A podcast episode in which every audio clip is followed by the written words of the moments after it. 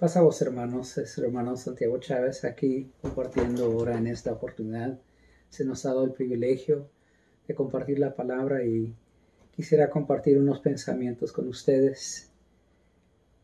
No sé si ustedes se han dado cuenta que hay ocasiones, quizás momentos en nuestras vidas o en las vidas de otras personas que nos damos cuenta que no importa lo que hagamos, como que las cosas no salen bien la pregunta que podemos presentar y queremos considerar en esta ocasión es, ¿qué es lo más indispensable para tener éxito en nuestro caminar con Dios?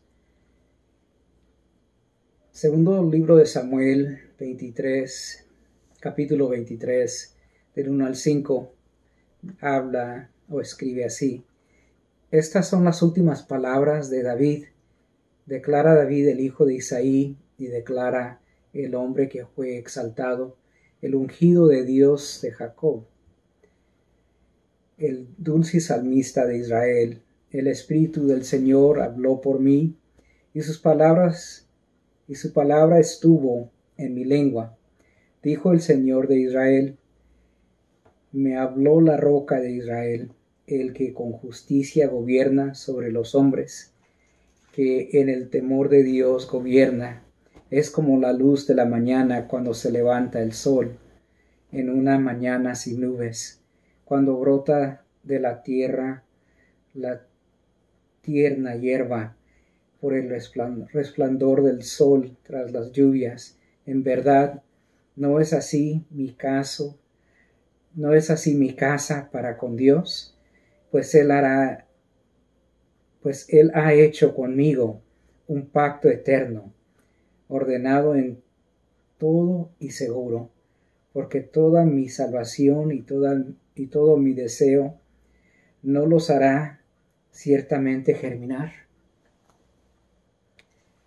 Notamos algunos detalles especiales de la vida de David. Quisiera hablarles de esa unción en estos momentos. El título de esta meditación es persiguiendo la unción de Dios.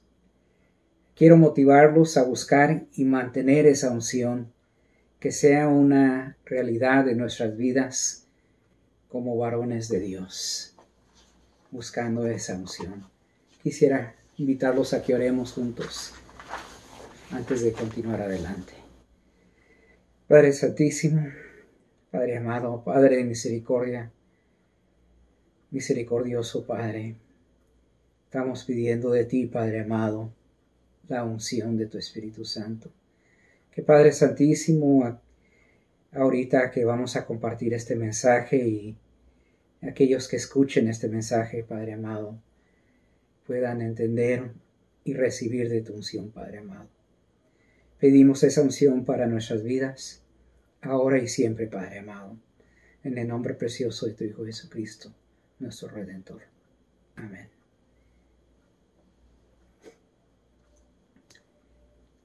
Un detalle muy importante en la historia de Israel y de los países de los tiempos pasados es el aceite de olivo. El aceite de olivo que es muy sinónimo a la unción. A ese aceite de olivo que curaba heridas, como dice en la historia del buen samaritano en Lucas 10, 34. El aceite de olivo que era alimento como dice, y aún hoy en día es alimento, como dice en Deuteronomio 14, 23. Y luego ese aceite de olivo que fue una forma, hasta una forma de dinero ah, para comerciar, como lo menciona Ezequiel 27, 17. El aceite de olivo que fue algo para la higiene, como menciona Mateo 6, 17. Y Lucas 746. Tenía muchos usos ese aceite de olivo tan especial, y, pero uno de los usos más significantes, quizás el más importante del aceite de olivo, fue para las lámparas que daban luz.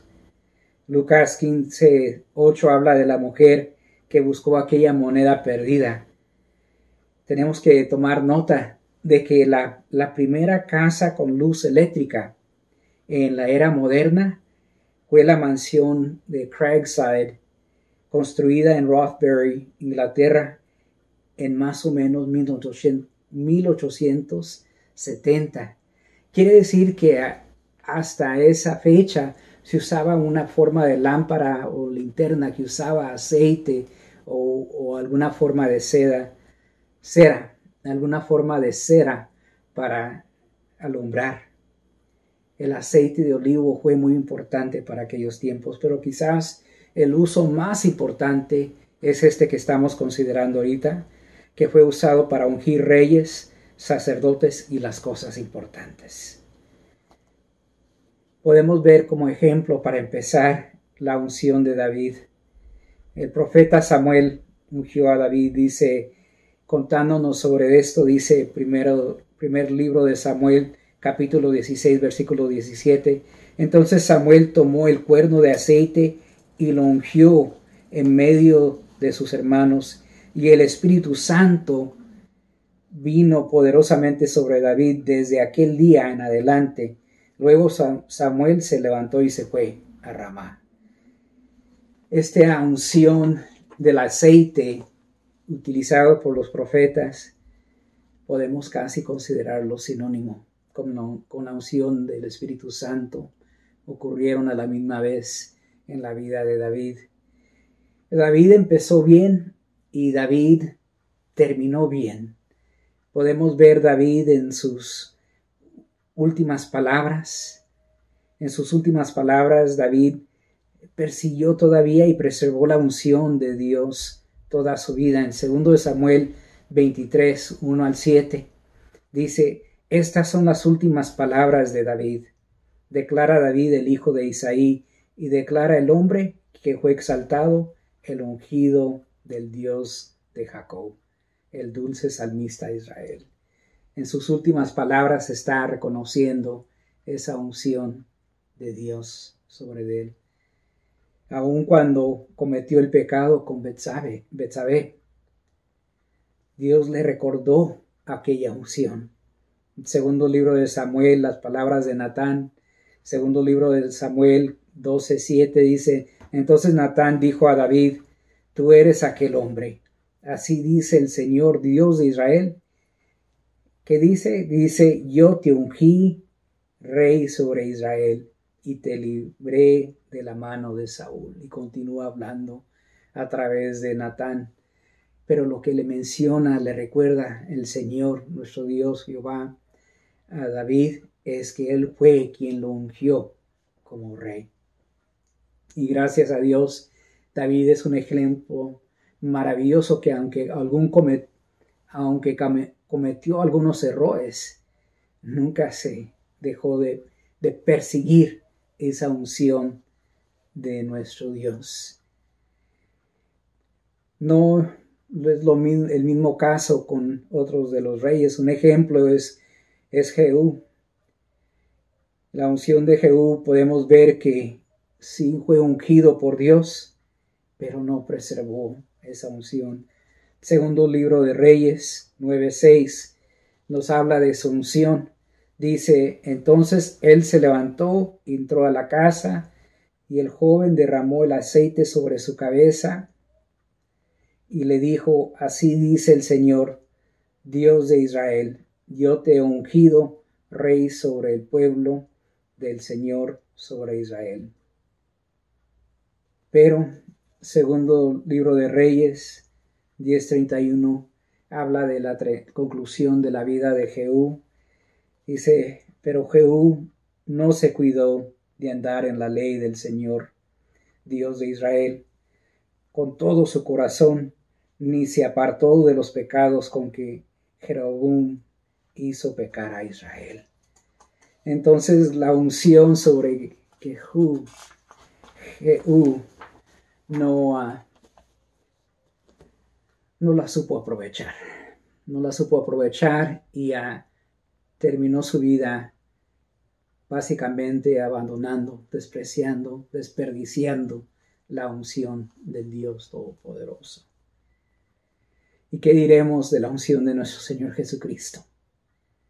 Él mismo, hablando de sí mismo, en Lucas 4, 18, recordó Isaías 61, 1.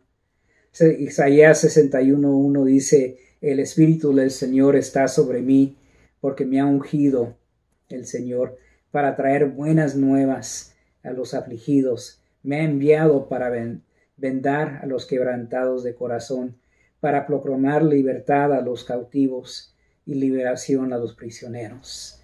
Y en Lucas 4:18 nuestro Señor Jesucristo le da lectura a la misma parte diciendo, el Espíritu del Señor está sobre mí, porque me ha ungido para anunciar el Evangelio a los pobres, me ha enviado para proclamar libertad a los cautivos y la recuperación de la vista a los ciegos, para poner en libertad a los oprimidos.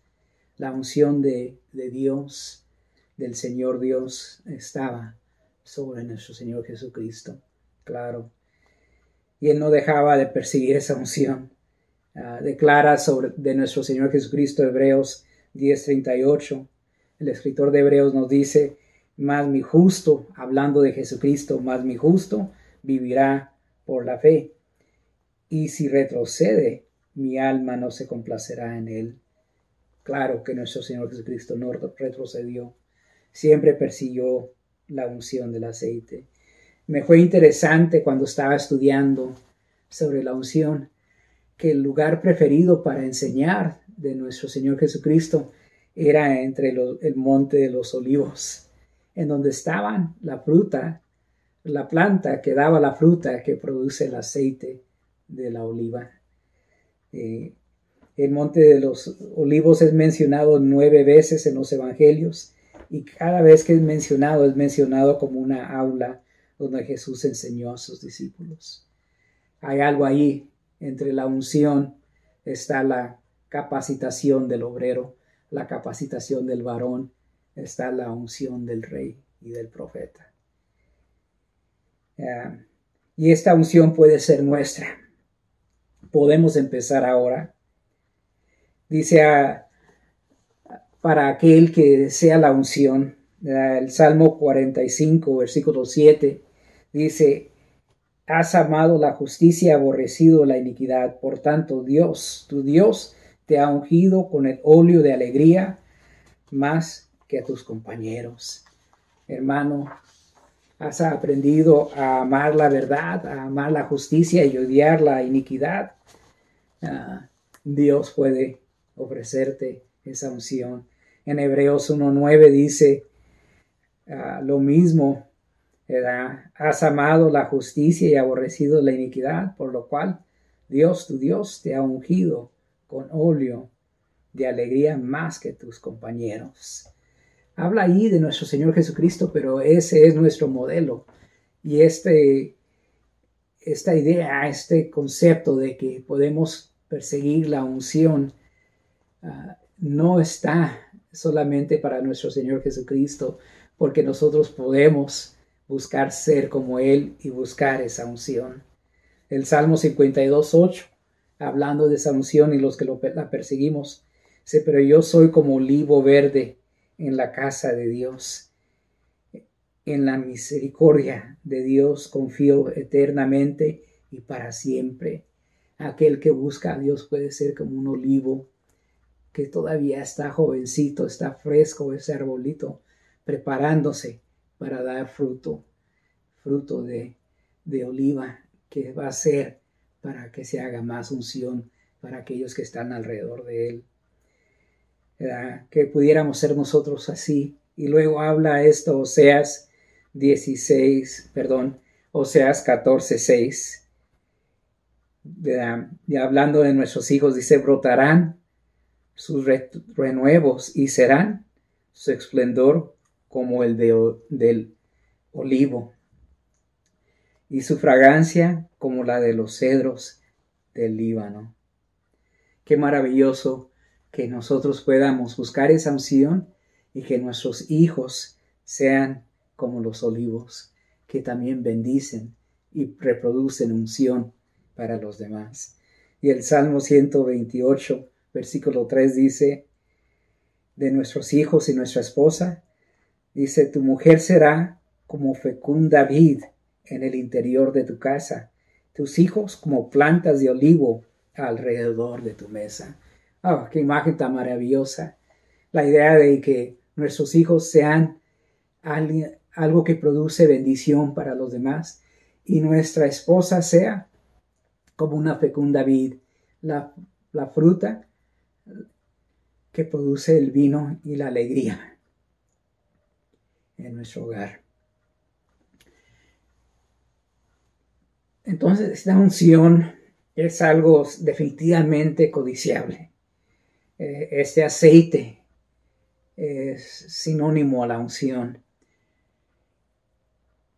Y es apropiado que deseemos esa unción para nosotros, para nuestro hogar, para nuestros hijos, para aquellos que están alrededor de nosotros. Pero también es interesante lo que se requiere para hacer ese aceite de la unción.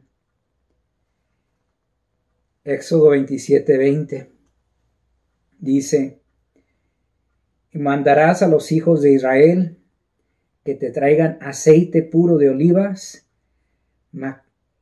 machacadas para el, el alumbrado, para que la lámpara arda continuamente.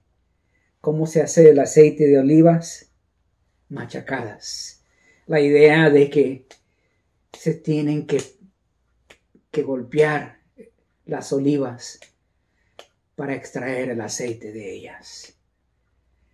Sin dañar, sin, sin apretar, sin sacarle el aceite a la oliva, no se puede aprovechar ese ingrediente tan importante, tan especial, tan indispensable para la unción, para la luz, para sanar las heridas, para comerciar, para comer.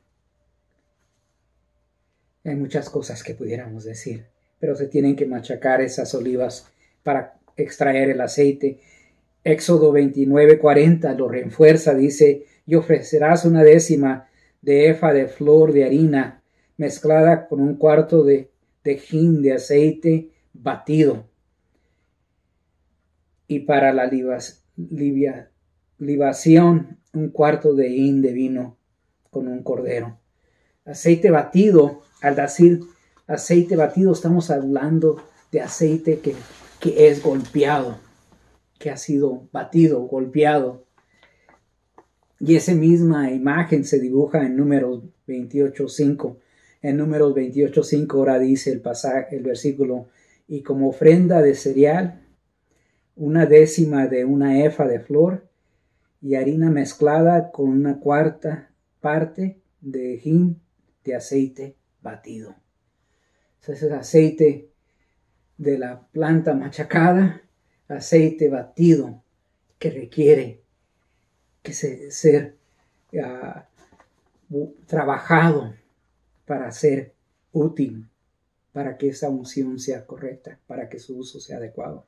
Y Job quizás dice la referencia más interesante sobre cómo se extrae el aceite. Dice Job 24:11, dice, entre sus paredes producen aceite, pisan los lagares, pero pasan sed pisoteado. Eh, hubo un tiempo que el aceite de olivo lo hacían como las uvas, lo tenían que pisotear para sacar el aceite de olivo. O sea que esa unción no se logra fácilmente. No es una de las frutas que simplemente pasa la gente y recoge la fruta. Hay una elaboración, hay un proceso, hay trabajo para lograr la unción. Sé toda persona que la entiende desea la unción de Dios. Pero tenemos que reconocer cómo se hace el aceite de la unción. Se tiene, tiene que batir la fruta del olivo. La oliva debe ser presionada en el molino. El trabajo en la obra y las dificultades fomentan la unción de Dios. las dificultades, las pruebas que uno pasa,